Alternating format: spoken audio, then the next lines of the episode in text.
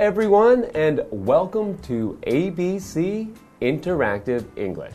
I'm Matt. And I am Karen. Today, we are looking at part two of having a conversation with Chat GPT. Now, Matt, after part one, you know, I was really, really amazed with the things ChatGPT can do, right? It can write stories, and I can I heard that it can even write poems, it can write scripts for plays, even maybe for movies too, right? Yeah, I think there's so many things ChatGPT can do. Mm -hmm. You know, it's probably going to make a lot of jobs not so useful for people anymore. With ChatGPT can do them. You are right. So that means a lot of people will be replaced by ChatGPT and they will be out of jobs. That's right. Oh no! Hey, like musicians? What about artists? What about our what about our job? D do you think we can be replaced too? I don't think a robot can be more charming than me? I don't know. With our technology these days, I think maybe they can, you know, have a better Matt or better Karen. Well, oh no, now I'm really worried. I'll soon be a famous YouTuber, so it's okay, I think, for me. So maybe I should start my YouTube channel too. Yeah. Okay, I hope they don't replace us.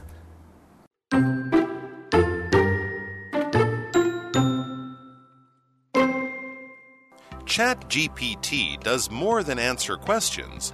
You can have it explain hard subjects to you like a child. You can tell it to write songs, poems, and reports.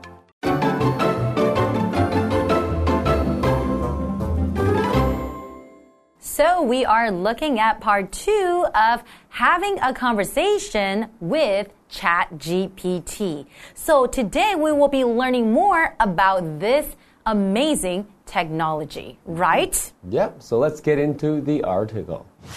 ChatGPT does more than answer questions. You can have it explain hard subjects to you like a child.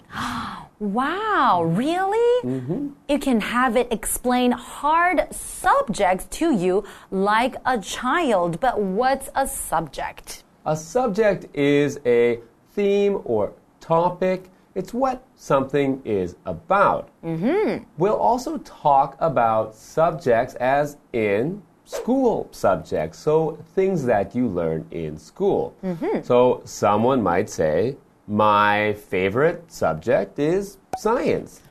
That's true. I wouldn't say that. so, a subject can also be what something is about. Mm -hmm. So, for example, the subject of this article is ChatGPT. That's right. But it says that it can you can have ChatGPT explain hard subjects to you mm -hmm. like a child. That means that they can explain something really hard mm -hmm. and then turn it into something really easy for you to understand. Mm -hmm. So back in school, did you have a favorite subject or did you have a subject that you felt it was really difficult or hard? I always thought a hard subject for me was math. Oh, same here. Especially like algebra when mm -hmm. they're bringing in letters and numbers together and I don't know what's going on. How about calculus? Calculus was too hard for me. I didn't even try to take that subject. I thought calculus was really difficult, but I really loved music and art. So, music and art were my favorite subjects. Okay, let's continue. You can tell it to write songs, poems, and reports. That's pretty amazing. You know, a lot of songwriters out there would be out of job soon, right? Hmm. And also poets. Well, let's look at poets and poems. A poet is someone who writes poems. And a poem is a noun, and basically, it's a piece of writing that's using imaginative words to share ideas, emotions, or a story with the reader. So, the person who writes the poem is called a poet. And I can share a poem right now. Oh. Roses are red, violets are blue. Here is something I want to say to you. I love you. There you Very go. sweet, Karen. Nice poem. Or another poem, I could say, You're a poet and you didn't know it. That's right. So, ChatGPT can also write reports. A report is a piece of writing that gives more information about a certain topic or subject. So, we often talk about reports as something that a student might have to write for homework. Ah. For example, for science class, you might have to write a report on earthquakes. That's or right. You may need to write a report on the history of Taiwan. That's right. And you may also have to write a book report oh, yeah. after you read a book. Mm-hmm. So the teacher can understand that you really know what the story is about. Mm-hmm. But wait a minute. If ChatGPT can do all of that for you, does that mean all the students can just go to ChatGPT and ask the chatbot to do the reports for them? Wow, that would be cheating, Karen. I don't think any of our watchers are people that would cheat. That's okay? true. Mm. Because if you do it by yourself, you can actually use your own creativity, right? Mm-hmm. And you also exercise your critical thinking skills. You learn to think by yourself, mm-hmm. right? So you can get better at writing and better at thinking if you do it Exactly. yourself. Mm-hmm. Okay, and it's time for a short break, and we will be back to learn more about ChatGPT.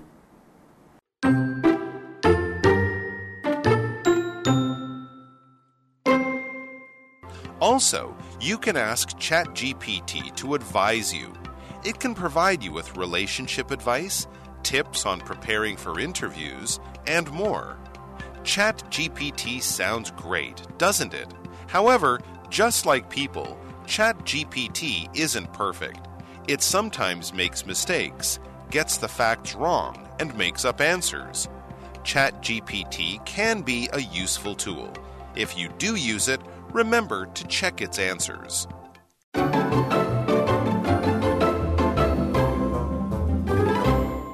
Welcome back. We have just learned about how ChatGPT can explain difficult subjects to you as if you were a child, and it can even write things like songs, poems, or reports. Mm hmm, that's right. Pretty amazing, isn't it? Very amazing. Okay, well, let's continue. Also, you can ask ChatGPT to advise you. Okay, so we're looking at this vocabulary word here to advise, and that is a verb. So, to advise someone, basically, you're giving them advice, basically like an idea or suggestion of the something that they should do. So, I can say, my parents advised me to save some money. That means they're giving me a suggestion that I should save some money. So maybe it will be easier for me when I grow older. That's right. And the two words, the verb advise, mm-hmm. but the noun is advice. That's so right. when you advise someone, you give them advice. Okay. So the article continues. It can provide you with relationship advice, tips on preparing for interviews, and more. ChatGPT sounds great, doesn't it? Mhm, it certainly sounds like a great friend. Hmm, that's right. So we have a word there which is relationship. So relationship is a noun and it just means how two or more people are connected. Mm-hmm. So when you're asking for relationship advice, you might be asking about how to fix a problem with a friend or girlfriend or boyfriend. Mm-hmm. So often when we say relationship advice, we mean things to do with a girlfriend or boyfriend. Like a romantic relationship, right? Well, can I ask you, Matt? Would you go to ChatGPT for some relationship advice? Hmm.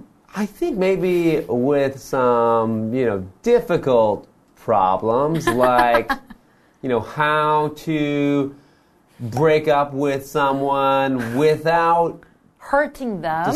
yeah, without hurting them in a nice way. Okay, then You like- would go to ChatGPT. Say like I'm sick and I'm going to die soon, so or something like that. okay, that's not a good excuse. Well, maybe ChatGPT has some better advice for me. That's right. And we also talked about how ChatGPT can give you some tips on different things. So, a tip, that is a noun. Basically, that's a piece of advice or suggestion that someone may give you to help you do better at something. Mm-hmm. So, for example, I could ask you, can you give me some tips on writing stories? That means, can you teach me how to write stories so my stories can sound better? Mhm. So, ChatGPT can also help you with interviews.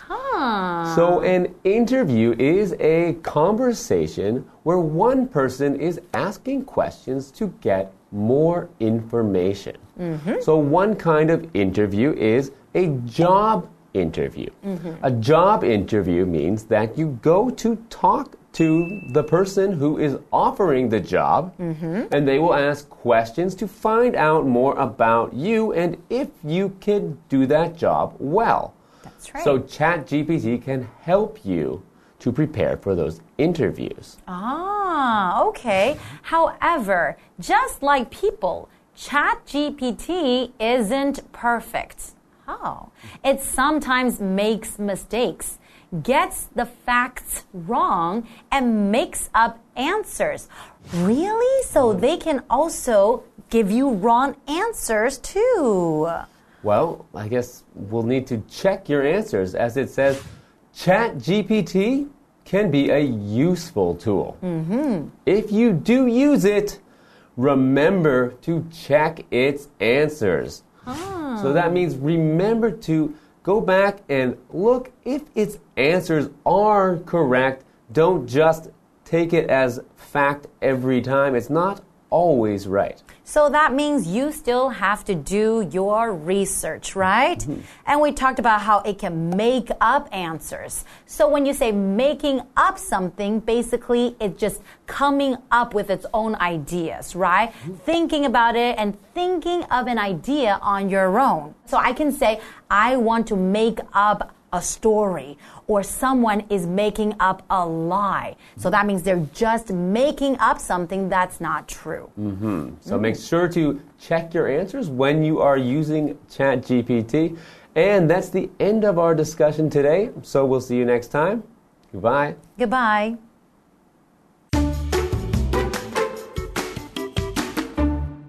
ChatGPT does more than answer questions. You can have it explain hard subjects to you like a child. You can tell it to write songs, poems, and reports. Also, you can ask ChatGPT to advise you. It can provide you with relationship advice, tips on preparing for interviews, and more. ChatGPT sounds great, doesn't it? However, just like people, ChatGPT isn't perfect. It sometimes makes mistakes, gets the facts wrong, and makes up answers. ChatGPT can be a useful tool. If you do use it, remember to check its answers.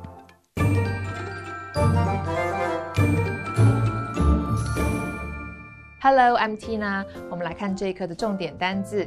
第一个 poem，poem 名词诗。Brian wrote a poem for his girlfriend.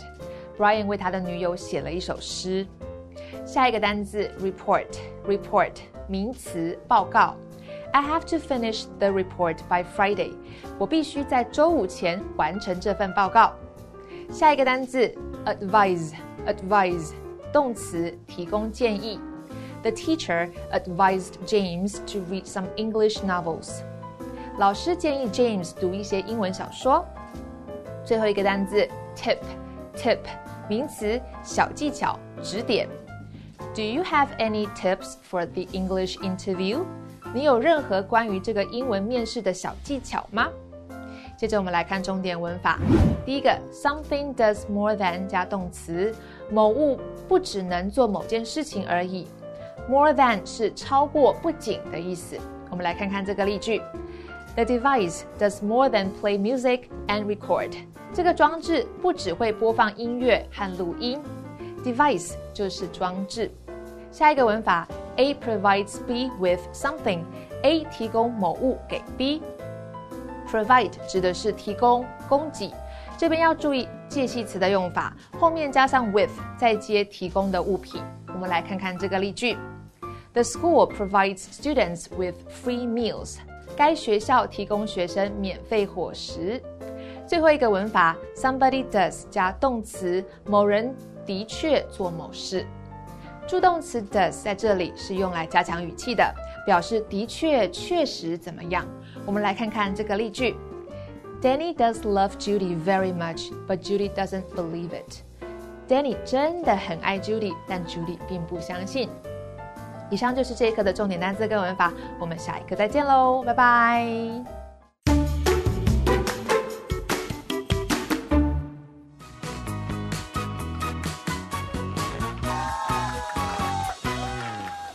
Hi everyone, I'm Carolyn. And I'm Winnie. And today we're playing Guess the Bear, a game where we each have three cards, two sentences on each, and a word or phrase, and each sentence has been replaced by the word bear. We each have one minute to guess the bear. And Winnie, you're up first, so let's put a minute on the clock. Okay, your first word is a verb. I bear you to be careful when talking about that subject. The counselor bared the student to apply to college early. Advise. Yes. Ooh. I was like, warn? I don't know. Yeah. Next one is a noun. Just a bear. Get eight hours a night of sleep. The coach gave the athlete bears on his form. Notes? Reminders? Uh, recommendations? Opinions? Let's go to the let's Next let's pass for now. one. Okay. It's a phrase and it's three words. This tablet, bear, bear, bear, just take notes. It's also a phone. The company, bear, bear, bear, clean your home. They also do laundry.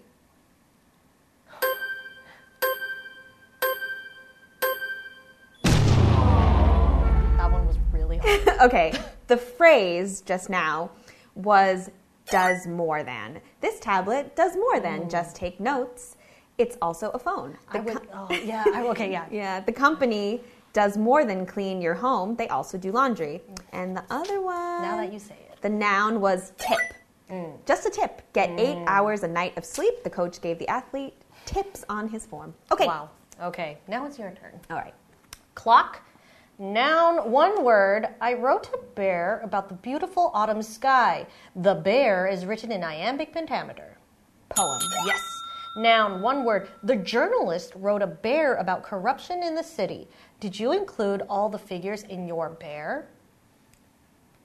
Article? Nope.